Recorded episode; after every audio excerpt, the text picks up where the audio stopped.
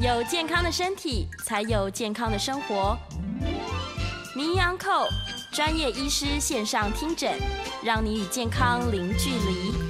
Hello，各位听众朋友，大家早安！这里是 FM 九八点一九八新闻台。你现在所收听的节目是星期一到星期五早上十一点播出的《名医 On Call》，我是主持人药李诗诗。我们今天在节目中呢，再次欢迎到女性的好朋友，中山医院妇产科也是燕元贵妇产科诊所的燕元贵燕医师。主持人好，各位听众大家好。早安，早安！来，这我我们今天这个节目正在直播中哦，欢迎这个。通常我们在线上的这个班长以及同学们，男性居多。但是呢，我觉得这种女性主题，其实男性、女性都要了解。你刚刚说是男性居多哦，对，我们在线上的这个就是固定班里，哦、是、啊，也或许是女性朋友，大家都是关心女生的男性。欢迎大家今天多用文字来跟我们做互动啊，对，让我们也知道说，哎，女性朋友的存在，还有你们的需求。嗯、来，叶医师来，我要。这个报平安说，我有把凯格尔三个字写在办公桌上。哦、是、啊，好。上个月说要做这件事情，我做了。对，我做了这样。对，很棒。看到就想要验医师。满意度提高了。对，太好了，太好了。对，这个生活品质改善。来来，我们今天要来聊一个，之前其实聊过聊过几次，但是最近比较没有专心讨论它，就是多囊的问题。嗯、哦，对对。对，多囊这个体质，它到底是怎么回事？我们再帮他重新梳理一下好了。嗯。因为他原本他给我的题目是说男性化，对，看起来像男男性化，但是其实上女生的雄性激素变高，不是只有多囊，嗯、多囊是最常见的原因是哦，但事实上内分泌荷尔蒙女生有些是从什么脑下垂体控制嘛，对，甚至还有包括什么肾上腺的异常增生，所以这些疾病有时候什么脑下垂体肿瘤、肾上腺。什么皮质增生，还有什么内分泌荷尔蒙的疾病，什么库欣氏症啊，那些都是可能的原因。是哦，所以你在评估说女生，比如雄性激素嗯变高，哦，的确多囊是最常见的原因。但是如果说这方面的检查评估都没办法得到答案，嗯，有时候我们会合并新陈代谢科医生的一些照会检查，哦，确认一下。对对对，我们刚才讲男性化，一般就是说。女，我们大家不讲先天的啦，有什么女婴发生以后什么就男性化的那个我们就不提，因为离我们太遥远了。是，那我们主要是说女生过了呃初经，开始进入呃青春期，是，哦但是发现说，哎，她怎么慢慢慢慢，她的体态各方面有逐渐像男生的状态，嗯，哦，比如说哎体重比较容易发生体重增加，哦长痘痘，哎汗毛变浓。甚至有时候皮肤的黑色皱褶处黑色素沉淀比较严重，是，然后甚至呃青春期以后，其实月经基本上应该要规律规则嘛。如果他发现说月经又开始不规律不规则，嗯，然后男性荷尔蒙所诱发出来的男性化的状态越来越明显，这时候我们就必须要做一些相关的检查跟评估。是，那当然就是多囊是一个最常见的。那多囊主要是说，因为我们的卵巢哈每个月都会固定排卵嘛，嗯，哦，那如果说是你在出经前一两年的时候，因为卵巢的功能还没那么成熟，所以那时候我们认为可接受。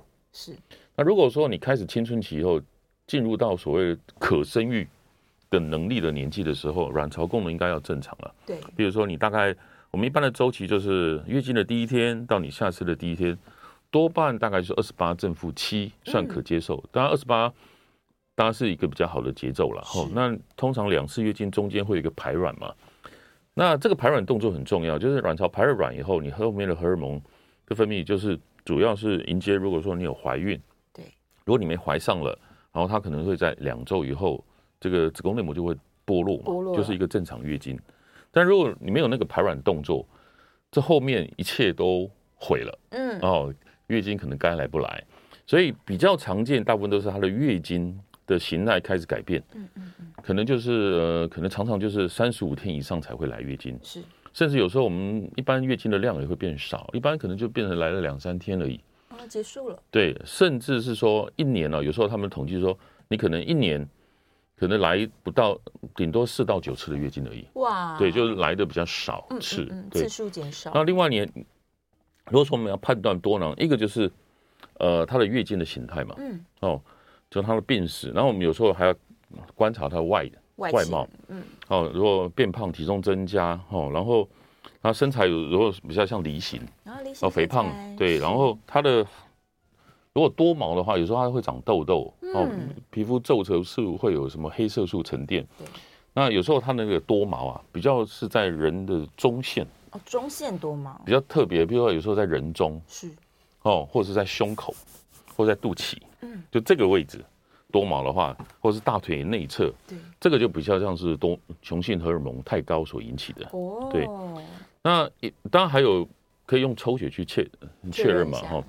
那另外就是还有一个就是超音波去做检查，嗯，那超音波我们去看的时候，卵巢啊，它就会有很多那种不成熟的卵泡，对，哦，就像一个小珍珠一样，一串一串在那个卵巢的周围，然后一般来讲说单侧可以看到十个，我们大概就认为比较像是了，是，所以一般我们要去诊断这个多囊哈，那这个这个诊断的共识啊，是美国医生育医协会跟欧洲生育协会。所以有一个路特丹的一个诊断的共识，所以他就说，如果说你月经不规则，就是我们刚刚讲那个形态，对，加上说如果说你有男性荷尔蒙诱发的一些相关的症状出来，加上或是抽血，对，啊，第三个就是超音波底下看到这个像多囊的外貌，嗯，这三个里头哈，如果三个里面有两个。你就成立这个诊断，它就是多囊。对对对对，嗯，那当然这个治疗有时候就要看是说病人的期待跟需求是什么。是哦，有些人想说我想怀孕，但我们的方向就是怀孕。嗯嗯。那有些人是因为他的月经不规则，对哦，或是说他的体态受影响，那就要根据他不同的方向去做治疗。哦，也不一定说我一定全部都要刻意去矫正。呃，当然有些。这个严重，这个这个疾病哈，对。当然，如果说你不想怀孕，那你可能就是要为了你的生活品质跟健康嘛。是啊。哦，因为有时候子宫内膜每个月脱落就月经嘛。嗯。但如果说你没有很规律的脱落，那它衍生内膜什么增生病变的机会就会比人家高。一直都都是厚厚的。对对对，那就好像你每个月那个房间要打扫一遍啊。嗯。那你这个房间不打扫啊？哦。那里面就可能藏污纳垢，可能就产生病变。对，那一般的统计是说，多囊性的患者，他可能得到子宫内膜癌的机会，甚至是一般平均的人的二点七倍，蛮多的耶，是蛮高的啦。是啊，对啊，所以这个也是要注意，就是说有时候，呃，如果说你没有呃体态方面的影响，嗯，哦，哦，月经各方面对你来讲也不影响，不困扰，然后你也没有生育的需求，哦，当然你也可以就 by nature 过你的生活，但是。你最好最好是最简单的方式，就是你两到三个月最好是让月经能够明显规律来一次嘛，还是要打扫一次？对啊，就是好像就可能就医生可能开个催经药，对，去让你那个内膜能够脱落，这是最简单。哦是哦，如果你别无需求或是期待的时候是这样子做，嗯、是，是是。但是有些人可能说，哎，我稍微胖一点，体态重一点，可是呢，这种疾病哦，将来衍生其他一些代谢疾病的机会比较高啊。比如糖尿病，对，或者高血压、高血脂，这都是你可能潜在的一些疾病的风险嘛。嗯嗯。所以这些族群的人哈，基本上我们还是会建议说，你还是要做好你的生活管理、饮食管理，是哦，生活情绪压力的调试，嗯，甚至要注意你一些日常生活吃的东西，有很多。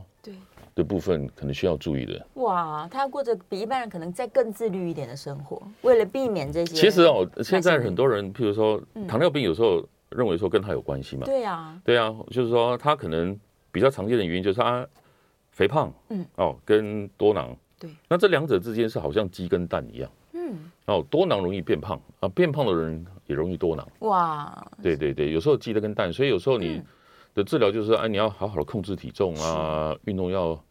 规律的做，有人认为瑜伽的运动可能会普遍比其他运动会有效的去 control 多囊，控制多囊的状况。对对对，哇，这蛮有趣的，而且女性特别喜欢做瑜伽，所以她就可以统计出来。对对对，因为她有时候她的治疗不是说你要，当然有很多的治疗，就是说如果说我们今天的方向确定了，对，但是你在你方向还不确定的时候，你要做好日常的保健嘛，嗯，对不对？运动啦，饮食控制啊，就低糖。哦，还要低糖饮食，对啊。要避免一些高升血糖的食物嘛，什么低 GI、高 GI，那是可能你在减重有时候会注意到的。然后乳制品对也不太好，乳乳制品比较容易造成身体的发炎。没错。那有些人会认为多补充维他命 D，嗯，它也可以减少男性荷尔蒙多补充锌也是，锌也有帮助。还有那个要使用好的油，好油就最好是富含什么 Omega 三嗯的油，是对。那我们日常的食用油哈比较多是 Omega 六六，那这个比较容易造成你身体的一些慢性发炎。对对对，哇，所以他饮食上真的就是要。已经把自己当成说，我有我好像就是有慢性病，我是一个慢性病候选人。你把糖尿病嗯考虑候选人，你就等于是糖尿病的控制的方式，对，就先期可以做得到，就先做了，对啊，免得说你真的要进入糖尿病的状态。对对对，这样听起来好像是说，他如果这个体质是有多囊的体质，但是假如他有控制好体重，那有可能他的症状会不明显喽。啊，对啊，如果说你体重哦可以减少百分之十哦，他们认为说大概有。一半的人，他的月经就会恢复比较正常。哇！所以体重的控制蛮重要。可是我们在台湾亚洲人种哦，很特别，他反而很多一部分都看起来你体态是瘦瘦。对，看起来不像。西方人比较典型啊，比较像是我们一般会知道说，哎，长痘痘变胖，对，体重增加，对。但是如果你临床上在有时候我们会看到病人一进来，哎，你就看到就皮肤嗯黑黑的，然后汗毛浓浓的，嗯。然后月经一开始不规则，我们第一个联想就往这个方向去做检查。对对对对，哦，具有这样的体质，但它不一定会有相当的表现，就每个人个个案差很多。对，是的。嗯，然后针对他每一项每一项他要处理的事情，其实跟着差别应该很大。例如说，他的目标是怀孕，好了，就之前我们在讨论不孕的时候也讨论过很多次。目标如果是怀孕，可是又因为他月经非常不规则，他根本不知道什么时候应该要就是来进行怀孕。对。对，那变成是人工的协助，对这种状态就特别重要了。但前提就是说，嗯，比如你的口体重体重你要做获得控制嘛，对，你的生活生活管理，嗯，饮食方面也要做好控制嘛。哦，这是基本你要做到的事情。即便你没有怀孕，就免得你病情恶化，影响到你未来的身体健康。对。那如果说你有怀孕，那你这个部分要更积极做到。嗯。如果还是没有办法，那这个不是对不孕症医生来讲，基本上不是太困难。是。甚至有些人用一些口服的。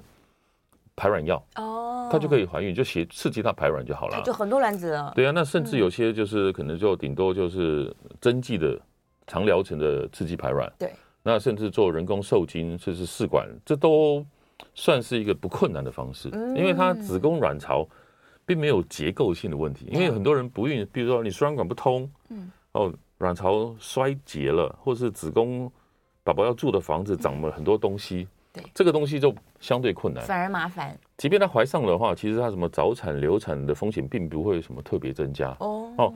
但是她有时候怀孕期间，有时候她可能衍生的一些什么并发症可能会比人家高一点点。是，比如说什么妊娠糖尿病啊，妊娠高血压，是严重的妊娠高血压就是子痫前症嘛。嗯哦，这些机会都会比一般人稍微高一点，再高一些。所以有时候你在怀孕之前，你的体重的控制或血糖的控制。可能要更好一点哦，就是她备孕稍微认真一点，但是要怀孕来说没有那么困难。对对，这个体质是这样。然后怀孕期间其实也宝宝也会平安。对对，不用考虑太多，说哦，我因为多囊我就不能生育这样。其实没有，不会说我特别容易早产流产。其实不会，不会不会。对。那再来就是考虑到我们刚刚说之前在更年期的那那堂那个节目里面，我们有聊到过。更年期之后，女性就是呃雌激素变少了嘛，所以因为男性荷尔蒙的关系，所以我们罹患这些慢性病的状况可能跟男性一样多了。对。但刚刚听起来好像多囊的人不是一样多，他是还更多一点呢。就是他因为这个男性荷尔蒙是特别高吗？就是因为男性荷尔蒙，它有时候它会诱发，比如说你它跟胰岛素有关系嘛。嗯嗯。那胰岛素抗性增加，是就等于是说你一样的胰岛素，它能够去控制血糖的能力变得很差。对。那这些人就是准糖尿病的候选人嘛。嗯。但是因为胰岛素抗性增加的话，它会诱发那个卵巢啊，对，分泌比较多的，我们叫 LH 这个指数，叫黄体刺激的激素。是。那这个激素比较特别，是说一般人哦，快要排卵的时候，是这个 LH 这个激素会突然高起来。嗯。突然高起来的话，会让卵巢会破卵。对。所以有些人做那个排卵试纸有没有？啊？我就用这个东西去测这个值，然后我知道我排卵期就在这个时候做功课。可是多囊的人很特别，他这个指数啊会平常，不是突然一次分泌很多，他就是在平常的就不断的在慢性分泌出来，对对对，但是他并没有办法一次诱发很高去让卵巢排卵。哦，然后所以他卵巢就不排卵，哎，可是很特别哦，因为他。这个分泌的量已经比正常人多嘛？对啊，所以有些人啊，还不晓得自己是多囊的时候，有时候去测拿那个排卵试纸啊，去测，哎，怎么我今天也排卵，明天也排卵，后天也排卵，怎么每天都在排卵？事实上那是一个美丽的错误，那并不是。所以如果有这种现象的话，有时候你还是要去找妇产科专科医师去检查看看，确认一下。对对，他可能在此之前都不知道。对，那这个 LH 它有时候也会让。这个产生过量的男性荷尔蒙，哦，男性荷尔蒙到最后衍生的就是，嗯，就是男性化嘛，然后体重甚至胆固醇那些可能就慢慢因为胰岛素、糖尿病等等，都可能会增加。所以它并不是只是一个外观上的改变而已，它还带来很多的疾病风险。对，哇，表示说女性这个身体哦，因为有可能因为现在这个。换性别是比较常见的事情。嗯、假如说今天有个女性，她想要改变性别，说变成男性啊，刚好她又有多囊的体质，她可能本来想说，那我男性荷尔蒙多了吧？但 是，呃呃，这个大概对呀、啊，对啊，是没错啦。可是对我们女性来说，男性荷尔蒙好像没那么有益耶，因为它会造成像我们刚刚说 LH 的增加。对，有时候毛发浓，对不对？嗯。但是它有时候会掉发，还会掉发，会男性秃啊。所以女生，所以有时候很特别，就是说。他有时候胖了，嗯，然后其他汗毛浓了，但是头发变少了，变少了。天哪！对对对，听起来真的是好，就是大家可能先天如果是女性的 DNA，它还是比较友善于雌激素。对对，听起来是这样。那一个就是，但是身体哦，男生女生，嗯，男生一定有雌，嗯呃，女生一定有身上有雌激素跟男性荷尔蒙都有，都要维持一个平衡嘛。只是说他的男性荷尔蒙。特别高起来了，哦、对呀、啊，但个别不高起来，最常见的疾病是多囊性卵巢，是，但少部分是卵巢的肿瘤啊，脑下垂体肿瘤，是是，是，或是什么肾上腺、什么皮质增生、嗯、那些内分泌的疾病也会有，嗯、对，哎。所以这个雌激素跟雄性素啊，这两个荷尔蒙其实都不能太多吧，也不能说哦，我觉得女呃女性荷尔蒙很棒，啊、我就一直补充，或者一直增加。太多过度的刺激增生，嗯、有时候不当的刺激你其他，比如说呃卵巢，对，呃是什么子宫内膜癌啦，嗯、或者子宫长瘤啦，乳房长东西啦，有时候这个都是比较担心的，所以过多的话，有时候就会嗯不当使用就会啊，哎。所以这些荷尔蒙，大家都不要自己想说，我今天来吃个什么，然后让它更多，过犹不及，对，都没有好处。它其实是一点点有一个自己的平衡，就比较合理。是的，对。那像皮肤的状况啊，它的治疗方针其实是从皮肤科去着手吧。例如痘痘多啊，然后我们说皮肤，当然你有些痘痘多是其他原因的嘛。对。哦，但是有时候多囊的痘痘也会多，也是多。那甚至有时候皮肤科医生也知道，嗯，哦，而你可能是呃多囊对引起的。这时候除了皮肤科的治疗护理之外，嗯，那有时候他会使用避孕药。哦，因为避孕药有些作用，就是它可以降低你体内的男性荷尔蒙，嗯，一方面你的月经会很规律，对，那甚至有些人，哎，但避孕药有些人吃了以后体重有些会高了，但是也有一些部分是降下来的。哦，不一定是，不一定是，对，有些人反而会，哎哎，多囊的人吃一次，他体重会比较稳定。哦，对，避孕药是一个常用的药物。是。但避孕药有时候它还是会有一些风险嘛，比如说你长期用，有时候担心什么乳房纤维囊肿啦，对的机会比较高啦。那甚至有时候血栓的机会也会高。血栓，嗯。那一般它它现在有那种比较低剂量的，但相对风险低。但再怎么样，血栓的风险大概十万个人里面 maybe 有十个上下，其实机会蛮蛮低的啦。嗯嗯。那一般统计，他甚至认为说，他吃避孕药得到血栓的风险啊。对，比一般女生怀孕的时候得到血栓的风险还低，还低啊？对啊。哦，那听起来就又安心一点了。不过这个，呃，再怎么样，你还是要定期去监控啊。有时候听从医生指示，比如说，如果说你有乳房相关的病史，你可能必要的时候，你还是要去乳房科检查嘛。对。那还是有些人就不太适合用避孕药了，譬如说，有些人认为四十岁以上，嗯，不用，嗯，但是现在就还是有点争议。糖高血压，或是呃糖尿病，对，或是体重太胖的，或是你有血栓病史的，是这些就是尽量避免使用。嗯，那如果说避孕药不太能用的人，他可能用一般的那种黄体素，对，就调月经就可以了，就可以了。对，就让你月经安能够顺利规律来就好。嗯，对，就让我们内膜的风险降低。对对对，就好了。那它会像。呃，更年期之后，所有症状就消消灭了吗？会有这个期待？其实三十五岁以后，大部分卵巢功能已经开始走下坡。对，其实统计上这些状态就会慢慢慢慢稳定，嗯，甚至有些人月经就那个时候就开始会比较稳定规律来，哦，但是因为它卵巢卵子存量会很多，因为以前都没有排出去嘛，对，所以它卵子库存量很多。那将也有人认为说它它卵巢日后衰退的速度会比较慢一点，一点所以它停经的时间也会晚一点啊。对对对，维持这个。然后有时候什么骨质流失的速度好像比人家稍微慢一点，也是有好处的啦。那那好处很 少，比较少。对他们通常都很困扰，尤其是一进入到这个青春期之后就开始困扰了。呃，对。对啊，然后大家就好像一直想要逃离这个多囊的问题，也没那么容易。因为有时候。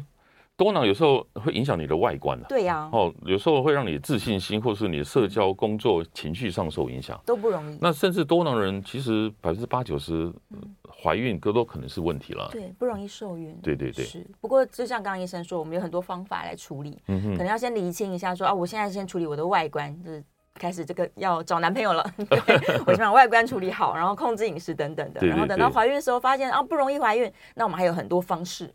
可以来刺激她怀孕。那我像我们刚才讲说，多囊好像说，哎，大部分的月经不太来，或来的很少。对，哦，但是有时候多囊也是可能会出现那种突然的雪崩啊。因为有时候你可能前面不注意，我月经不来，很很开心，很快乐，嗯，然后也不用准备卫生棉，不用担心，也不会经痛。然后，可是你久了以后，你可能不知不觉你的子宫内膜过度增生，嗯，增生到突然有一天，对，它哗啦哗啦。整个剥落下来，哇！那你有可能突然偶发性的一些大出血，你可能因此就要赶快跑到医院去。哦，对啊，所以一般来讲，你还是两到三个月让你月经能够来一次会比较安全，是比较好的。对对对也不要想说我忌经，我轻松多了。对于子宫的健康来说，这可能不是一件好事情啊。对对，好，我们准备要进广告啦。大家哎，在线上一片早安，大家早，大家早，早早早早。是是，等一下我们这个广告回来，可以来回答一下大家在线上的问题。那等一下也是可以开放电话 call in 的，零二八三六九三三九八，零二八三六九三三九八。如果你也有一些这个外貌上面的困扰啊，或者是你这。不知道自己有多囊体质，对，可能也是可以去检查一下。嗯、抽血就很容易可以发现嘛。我们刚刚讲超音波抽血，然后看看症状，这样。对对对，就三个里面。嗯、对对，嗯，马上就可以在就是很短的时间内 确定自己是不是有这个状况。是的。好了，我们休息一下，进一段广告，广告之后马上回来。回到 FM 九八点一九八新闻台，你现在所收听的节目是《名医央叩》，我是主持人药理诗诗。我们再次欢迎今天现场的来宾，中山医院妇产科也是燕元贵妇产科诊所的燕元贵燕医师。主持人好，各位听众大家好。好，别忘了电话开放 call in 喽，零二八三六九三三三九八。来回头看一下大家线上的问题哦。燕良在问，就我们刚刚有回答到这一题，如果她本身就是多囊的妇女，然后她怀孕已经用尽各种办法，很辛苦了，那怀孕期间。会不会也容易就是造成胎儿的风险呢？啊，对啊，就是说我们刚才讲说，嗯、统计上它妊娠糖尿病的机会比较高嘛。对。当然，你这个怀孕期间你的血糖控制要更更好，甚至有时候你要药物控制嘛。嗯。如果你没有控制好，那宝宝有时候很大很大不好生，所以有时候你难产的机会就相对高啊。哇。对对，是的。是是说可以怀孕的没有问题，只是你的过程里面要特别特别的注意它。然后再来，子祥问也是妊娠糖尿病，生完哦，如果他本身没有多囊症状，一般的妊娠糖尿病有可能还是会啊，蛮多人是都正常的。你生完以后，你的多囊的体质还在吗？还在吗？对啊，你譬如说胰岛素的抗性，基本上它还是存在。然后这种患者，譬如说你将来变成二型糖尿病的机会就高了，是高的，的确是没错。对，就是多囊体质，它本来就会比较更容易变成糖尿病。再来问说，子宫内膜息肉已经子宫镜处理了，还会再长吗？还会复发吗？因为你子宫还在啊，你的子宫内膜还在。在。就花园把杂花野草铲了，那个花园还是有可能会再长的。继续生长，对，对，对，是有机会的。那这件事情，假如他本来，我们举例好了，比较不幸的人，他可能两三次了，嗯，然后更年期之后，这状况会改善吗？更年期之后，如果你内膜还是要更小心追踪，对，因为子宫，比如说。女生的比较三大癌症啊，子宫颈癌啦，是卵巢癌啦，嗯，第三个叫内膜癌，内膜癌，啊，内膜癌有时候它好发的年纪反而是在更年期或更年期之后，嗯，所以内膜有问题的人哦，其实还是一样啊，每年还是定期做一个追踪。还是如果说你停经后有什么不正常的出血或是分泌物，嗯，那就要赶快回医院做检查。做检查，对对，内膜的风险在更年期之后不会停下来。哦，不停的，一生的。嗯嗯，对，嗯，所以终身都是要提高警觉，嗯，要注意。好，别忘了电话是开放的，我们再来问一个刚刚在广告期间，我们这个制作人提出的问题，他说胡子啦。Uh, 对，尤其是我刚刚有有广告的时候，可能我们线上的朋友有听到，空中的听不到。很多女生其实，在高中的时候就发现她的胡子特别茂密，嗯哼，然后甚至有的人她是需要去刮除她的胡子的。那有可能她就是多囊的患者嘛？对啊。可是，就你刚刚有提到，就是说这些人好像普遍看起来都是体重比较胖的，对对对对对。那他。呃，经过治疗之后，它这个胡渣啊，嗯、是可以到没有的吗？没有，如果说你可以把你的身体的男性荷尔蒙降下来，降回来，其实它的生长的速度甚至会变慢，或者是比较萎缩。是，对。那但是治疗这个就要比较有耐心啦，就是比如说你一般治疗这个，甚至比如有人吃避孕药好了，降低体内男性荷尔蒙，甚至要半年以后你才会出现效果，比较久，比较久。嗯，那当然有些人。会用一些特别其他药物，哦，什么有一个利尿剂可以降男性荷尔蒙，有一个降血糖药也可以降低嘛。但是降血糖药，那有时候糖尿病人用，但是多囊比较严重的人用。但是以前有一阵子哦，不管你那个要不要生，或是知道你是多囊就立马用了。但现在他用的时机点稍微严谨一点了，一般是说，比如说你多囊，你有糖尿病了。或是多囊，然后你检测你的胰岛素的抗性的检查有明显增加。一般有一个检查是说，呃，胰岛素抗性超过二或二以上的话，你用这个药物才比较有意义。嗯，对，所以一般来讲就可能用一些，呃，这个降血糖药啦、避孕药啦，或是我们有一个特别其他药物，有一个利尿剂可以让血糖那个雄性荷尔蒙降下来。嗯，那那你说有些人额外的去做一些。治疗，比如说去除毛，除毛那也是一种额外的辅助方式啊。嗯、但最根究底，就是你要想办法把你的体内的男性荷尔蒙降下来嘛。哈对，那刚才讲的是呢，主要的药物级的治疗。嗯、哦，当然有些人认为说啊，吃维他命 D，嗯，或补锌，或是这些部分都有一点帮助。一些，对对，对对，嗯，但是个体可能还是不尽相同。对，嗯，有些人真的太困扰，可能就是需要去除毛了。对，那像掉头发呢？如果我治疗妥当，我体重也减轻了，有可能头发就也会啊，也会比较好啊。对啊，男性秃的状况也会改善，也会比较改善。对，女性是不是其实更年期之后也会有一些人有雄性秃的情况跑出来啊？对啊，因为其其实那时候女性荷尔蒙其实是相对变少了嘛。对，那卵巢事实上它也会分泌男性荷尔蒙哦。嗯，因为男性荷尔蒙有时候在更年期之后，它的男性荷尔蒙分泌还是。没有停下来的，都继续。那有一个研究是说，这个男性荷尔蒙增高当然不利于你头发的生长。对。但是男性荷尔蒙事实上有些跟体力有关啊。哦。那所以有些人啊，更年期之后他倦怠。嗯。那也有人说，哎，手术的时候我是不是要把卵巢拿掉？嗯。当然了，就是卵巢拿掉以后你就没有荷尔蒙了嘛。对呀。对，但是。你没有雌激素，可是你男性荷尔蒙也没有，也没有了。对，所以有些人少极少部分人会觉得他体力上会有点差，不过大部分人是好的啦。是，因为你前面可能受尽了一些疾病的折磨，哦，譬如你贫血很严重，然后你因为什么其他问题，然后你手术完以后，其实你得到的好处，嗯，应该是远大于你得到的坏处了。哦，对，哇，没有一个治疗是百分之百，没有。对，你要权衡你的好。好处跟坏处，找到一个对，找到一个平衡，还是要跟自己身体相处，我觉得这是关键。嗯哼，很多人可能他就因为各种体质，他就想要消灭这件事情。对。但当你的脑袋一直想要消灭它的时候，不见得对身体是好的，会不会压力反而更大？对啊，你要你要付出一定的代价。当然，现在有一些治疗都当然医生能够尽量协助你的，就是如果说你真的要进。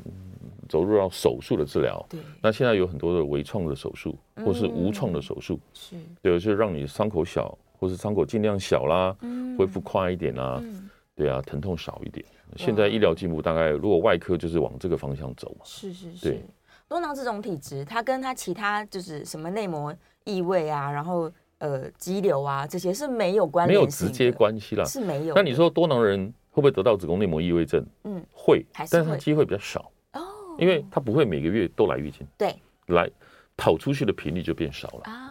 对，对，好处可能就少一点点，但是肌瘤跟多囊其实基本上没关联，就没有什么直接关联性。对，就是会有的人还是会有。对对对对，嗯嗯，不会说我因为多囊我就诱发了什么，其实都不会。但就最怕诱发就是内膜病变，是内膜病变。对对，要小心的是因为它不断增厚不打扫。对对，大家要把这件事情记在脑袋里面。没错，那多囊的病变哦，当然还有很多啊，就是说你的子宫内膜不断的受到雌激素、荷尔蒙的刺激啦。那哪些人出经早的啦？哦，停经晚的啦。嗯，哦，或是你子宫有什么肌瘤、肌腺症的人呢？对，或是多囊的人，或是什么呃月经很乱的人，嗯嗯，那还有那种停经后出血的人，对，哦，那另外还有那种什么乳癌啊，嗯，有开过刀，甚至他有服用一些什么叫塔莫西粉这些药物，对，可是这个药物对乳房是抑制，可是它对你的子宫内膜反而是刺激，嗯，所以种种这些东西都可能是你。内膜增生病变的风险。是，那其实不要忘记啊，因为卵巢癌、子宫颈癌是比较容易发现。然后卵巢癌当然你要定期做检查，子宫颈就是每年抹片嘛。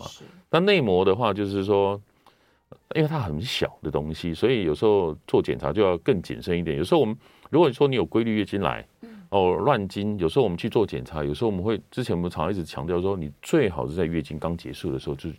做检查，对，比较有办法去看到子宫内膜一些小状况。五到十天了，对，它几乎没有什么症状，对不对？但有时候内膜出来就是乱出血，就月经可能拖得很长啊，滴滴答答啦，对，比较常见是这样子。自我观察一下，对，之前是不是提出他如果是在月经期间可能有一些出水，他会不会有可能是因为他内膜有点异常了？有时候水状的分泌物也是不太正常哦，就尤其在子宫腔，有时候子宫腔长肌瘤或者内膜有病变，对，也会啦。大大部分都是不正常的分泌物，水状分泌物，嗯那甚至会出血。出血。那更年期之后也有少部分就是这种那种内膜啊，化脓。化脓啊。那是发炎感染会化脓，但是我们也碰过那种内膜癌，嗯，比较久了它也化脓。哎，对对，就是脓状的分泌物出来，是，可能检查一下，大家就是在反正每天稍微看一下自己，嗯，对啊，越观察自己越了解。好，再来我看一下线上，OK，有一个听众的妈妈六十三岁，然后她已经子宫全部切掉了，但是卵巢还在。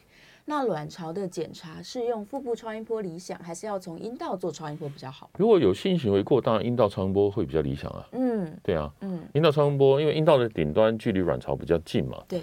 那你腹部超音波，你要照膀胱，是很一方面辛苦了，嗯，二方面如果说如果年纪比较长的，有时候啦，他腹部的脂肪，嗯，如果他体态是比较浮态的，可能腹部脂肪比较多厚，内脏脂肪比较厚。那就会阻隔我们腹部超音波的解析度，是对。如果阴道超音波是会比较好，比较准，比较清楚了。对呀，可是可能妈妈们都害羞一些。像这种常规检查，他们就希望说，哎，尽量。对，胀膀胱就是，如果可以接受，当然就是这样做，只是会比较辛苦了。阴道超音波是比较清楚，最清楚的啦。对对，所以还当然还是两个可以选的话，我们就是选阴道的超音波。对，男性好像也是一样，如果要做一些相关检查，也通常会希望靠近病灶做检查。对对对对，会比较清楚一点。嗯，超音波还是有它的极限。然后都问一个问题：饮食上面来说，像如果他有一些癌症风险、妇女癌风险，嗯、他们就会比较注意说，哦，豆浆不要多喝，他们担心那个大豆异黄酮。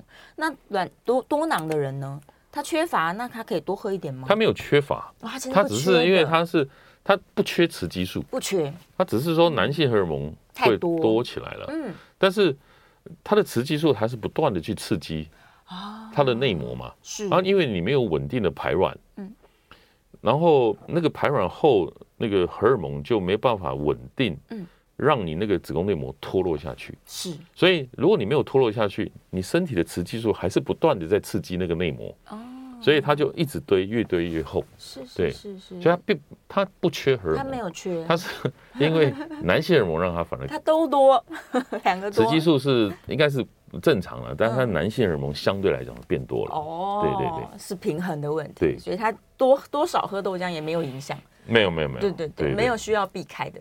呃，如果说你内膜有问题的话，那你这个就要小心哦。什么人参、当归、山药、四物，对，还有一些富含雌激素的什么中药药膳，你可能就要。稍微节制一点，尽量不补了。对，就不要随意去补这些东西。嗯、就是这些这些中药的使用问题啊，它有时候跟西西方的治疗这观念可能不一定是相通的吧？就是女生会觉得我自己可能月经结束，我就来喝个四物汤，她可能没注意到自己的体质，嗯哼，也许不能喝。对啊，就是说你可能、嗯、为什么说我们提醒，就是说每年要做个抹片嘛，对，对不对？然后如果说你月经规律正常，也没有经痛，也没有什么不正常出血，那你每年至少去扫一个超音波，看一下你的子宫，嗯。有没有长东西？对，卵巢有没有东西？你内膜的厚度相对是不是安全？嗯，如果这些状况是 O OK 的话，当然你就提供你的中医师去参考嘛。对，哦，里面没有什么特别的东西，他们使用起来他们也会比较放心，比较安心一点。对对啊，假如有的话，我们都还是提高警觉了。嗯哼，好，我们要休息一下，准备进广告啦。大家线上欢迎继续提问哦，这个电话不要浪费，这个零二八三六九三三九八零二八三六九三三九八，广告之后马上回来。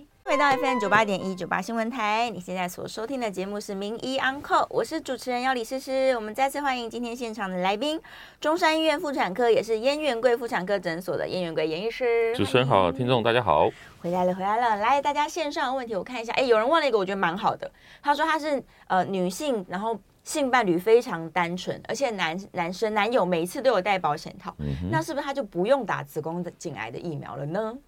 嗯，第一个你很相信你的男朋友，对哦，男朋友 这个当然不是，当然就是说你这男男性是不是绝对安全？但是当然你也没办法百分之百保证嘛，哈。没错啊。第二个就是，如果性行为只戴保险套，因为如果说病毒啊，它不会只有在男生的阴茎、生殖哦周围的外阴部都会，或是阴囊，其实都有，所以你不可能完全避免，它可能只是减少。是，对啊。是。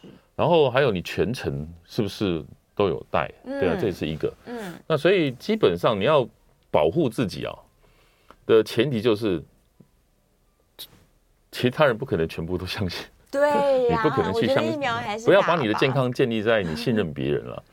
所以自己增加你的保护力才是最上策了。是啊。对啊，就是每年定期做抹片，嗯，然后打疫苗是一个预防。我就像你 COVID-19 为什么要打疫苗的概念是一样的，就预防这个病毒的感染。对，而且子宫颈癌疫苗打完也没有太多什么副作用，因为它比 COVID-19 的疫苗相对来讲已经成熟，是也相对安全。对啊，现在都可以预防到九种病毒的疫苗了。嗯，不要害怕，还是去打一下比较好。对对啊，我们要把它想成是一种人类之间的传染病，它就是传染病。对对对，对呀，对。对，所以你要预防传染病在你身上，因为有时候病毒传递不见得说你是性行为啊，嗯，还是偶尔有一些公共场所，你可能会接触到啊，你比如说。比如说马人家马桶你使用过，那毛巾啊你可能接触过，然后不小心沾染到自己的外阴部，这也是一个风险了。有可能的，有可能，或者是当兵啊，大家都一起洗澡什么，对对对对，不会知道的。对，所以大家还是小心一点。对，也不是不一定男朋友这不忠贞，不一定不一定，对，有可能是被别别的东西感染过来。好，再来，他说服用多年避孕药，近期停用后两周月经又来，哎，近期停用了两周月，嗯，停。通常吃避孕药，你应该正常的方式使用，应该是规律来月经啊。对啊。近期停用后两周又来，那一般来讲，你，呃，你吃避孕药，但我不晓得它只是避孕还是其他目的啦。是。那你停药以后，理论上，你吃完药然后正常月经会来嘛？那之后正常大部分人应该会比较规律来。嗯。对啊。嗯。但你要去查说为什么不规则？那是不是说，哎，你有时候牵涉很多啦？你的内分泌荷尔蒙是不是稳定啊？比如年纪啊，卵巢功能是不是有衰退啦？是等等啊，或是说你子宫卵巢是不是有什么状况？是这种出血，你最好就是去医院，请医生帮你检查一下吧。嗯嗯，对啊。避孕药的观念是说，我规律在使用的时候，我的我的正常是规律来月经，规律，除非有一些叫做变形吃法是。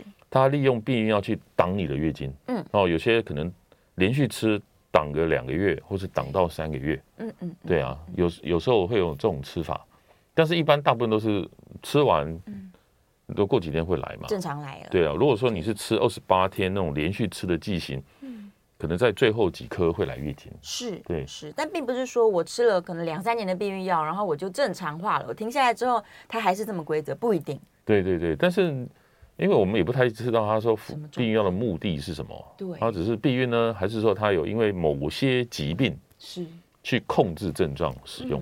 嗯嗯，如果不担心的话，呃，就把这个状况还是跟妇产科医生去讲一下吧，因为我们从这样简单的文字比较难提供一个比较确切的嗯。诊断，没什么建议，这个可能还是真的要跟自己的医生讨论。对啊，假如又很乱了，可能这避孕药也不能停吧？一般时候停药以后大概三五天就会来月经嘛，那你停药以后，然后是到两个礼拜以后才来月经，就稍微晚一点了，对，稍微晚一点了。也或许他这个意思是说不规则喽，嗯哼哼，对，也有可能，对，也有可能，所以都都想一想，可能还要再回一下诊。好，鼓励生育没错。大家刚刚线上有听到，我们其实每次在节目里面一直都有聊到，生育这件事情对于女性的身体来说是好的，好处挺多的。呃，有一些疾病是因为你因为生育，你可能会减少一些风险，风险下降。对对对，比如子宫内膜异位，每个月一直来月经，一直来月经，一直来月经，对。对不对？然后你这些脏的血就跑到外面去破坏嘛。是。然后卵巢也是一样啊。卵巢癌嘛。对啊。对。排卵，排卵破掉，排卵破掉，那你破掉要修补嘛？对。修补的过程中出问题了，那就是卵巢病变的机会高。对。那你怀孕的时候就没有排卵破掉，排卵破掉。先下台阶。对对对。嗯。那子宫内膜也是一样啊，对啊。就是说你如果有生育以后，对不对？那你。这段时间你的子宫内膜不会受到荷尔蒙的刺激吗？没错，如果有哺乳的话，可能有两年。对啊，对对对，是的，那就可以休息一下。然后对于乳癌的风险来说，如果有喂母乳，是不是也比较好？对啊，没错。对，所以各式各样的风险都会在怀孕的时候呢就好多了。大家就多多多多生小孩吧。哦，对，听众朋友说没错，巧克力囊肿就是子宫内膜异位。对对，有多怀几胎的妈妈，是不是就呃？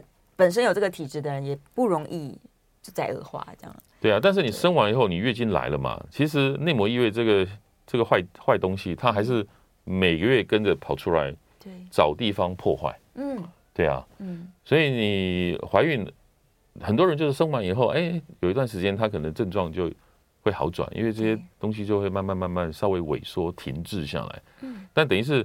月经来了，它有点春风吹又生的概念。对对啊，它又越来越严重，它又产生了。对对对呀，女性真的是女性荷尔蒙，我们常常说它是双面刃，就是又让我们美丽，有女性的性征。嗯哼。但反面来说呢，它又在带来各种风险。当然，生育哦，有时候还是自己看自己的人生规划。是啦。还有我们国家。嗯。世界的大环境，你看小学校都一间一间关，拜托大家多生一点小孩。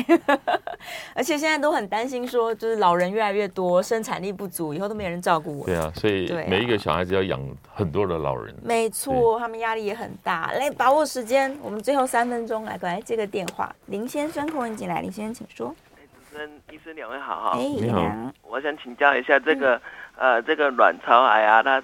如果要筛检它的话，单纯做这个超音波是准的吗？另外好像有听说卵巢癌它有相关的癌症指数，不知道在医生您看起来卵巢癌的癌症指数它的准确度是高的吗？以上跟您请教，我在家收听，谢谢。谢谢。一般，譬如说我们要检查卵巢癌，通常是看到卵巢长的东西啦。对。哦，比如说长了一个囊肿，比如说十五公分以上，有时候里面会有一些不规则、不干净的肿块。对。或是血管进入，或是有腹水等等，哦，那一般初期没症状，嗯，那通常有症状到很严重，通常都第三期了，百分之七十到八十。那它不像子宫颈癌很简单，我鸭嘴一撑开，子宫颈那个抹片棒一抹啊，这个东西送检查就可以了，因为它在腹肚子里面，嗯，所以基本上用超音波就隔着，就像。肚子去看，对，那通常会合并一个肿瘤指数的抽血啦，有一个叫 CA 业务的指数。一般来讲，你可以把把这两个放在一起，它可以提高说诊断大概再提高个百分之十到十五，可以去发现说你的卵巢肿瘤是不是有风险，是相对照的。对啊，就是你看到超音波，但是你可以合并一个肿瘤指数的检测，嗯嗯，去提高这个判断的准确度。是，那它不能说我只依赖单一种，对对，如果我只做超音波，可能也没那么准确。对。然后只抽血，它当然更不准确。对，所以基本上是两个并在一起，嗯嗯，会比较好了。妇女癌的这些肿瘤指数啊，有时候你年度的健检就会抽出来。对，但有很多种类型啊，但是一般呃比较敏感，然后比较准确的，基本上还是以这个指数对去对应卵巢的肿瘤。嗯，但是有很多状况都有可能会在这个指数会变高嘛。是，比如说我们刚才讲巧克力囊肿、子宫内膜异位症，嗯，或是有些人慢性发炎。对，它又会高起来等等。所以有时候你去做检查，这个指数高，只是让你提高警觉，嗯嗯，去找看看什么原因造成。是对啊，如果说你又发现了，哎，你卵巢刚好有一个东西在的话，那直觉就认为这两者关联性比较高，嗯，那可能就要更积极一点去应对这个。卵巢的疾病是是是，所以这个指数高不一定代表说我一定得了什么癌症，对对对，但它就是一个参参考值。因为有时候你抽血的时间不对也不行啊，比如说你月经期抽血，这个指数可能就受影响。对呀、啊，很多人真的是他可能刚好健检遇到月经来，然后就发现数据都很不漂亮。对。对啊，月经期间我们的人的发炎指数啊，或者是这些癌指数，它是波动。对，因为血液的这个指数啊，它是从、嗯、等于是腹膜，对，腹膜受到刺激，嗯，就会有嘛。哦，所以说你月经来的时候，有一些经血可能回流，对呀，或是你子宫内膜异位分布在腹腔里面，嗯，或是卵巢还比较严重了，嗯，跑到腹膜去，这个指数就会明显高起来。是是是是是，所以如果我们今天连健检的时间，我可能也是抓月经结束之后再去做比较好。啊，对，超音波也是，我们刚刚说月经结束五到十天，对对对对，嗯嗯。就女性朋友，如果还有月经的话，提高警觉。嗯、是的，对。好，今天非常开心呢，我们这个聊了很多哦，关于这个女性如果看起来男性化，你到底要担心跟注意哪些事情？嗯、生活上面我们还是要更加的自律，更加的这个过更加健康的状态的生活。对啊，我们今天非常谢谢音乐跟严医师，我们下次节目见。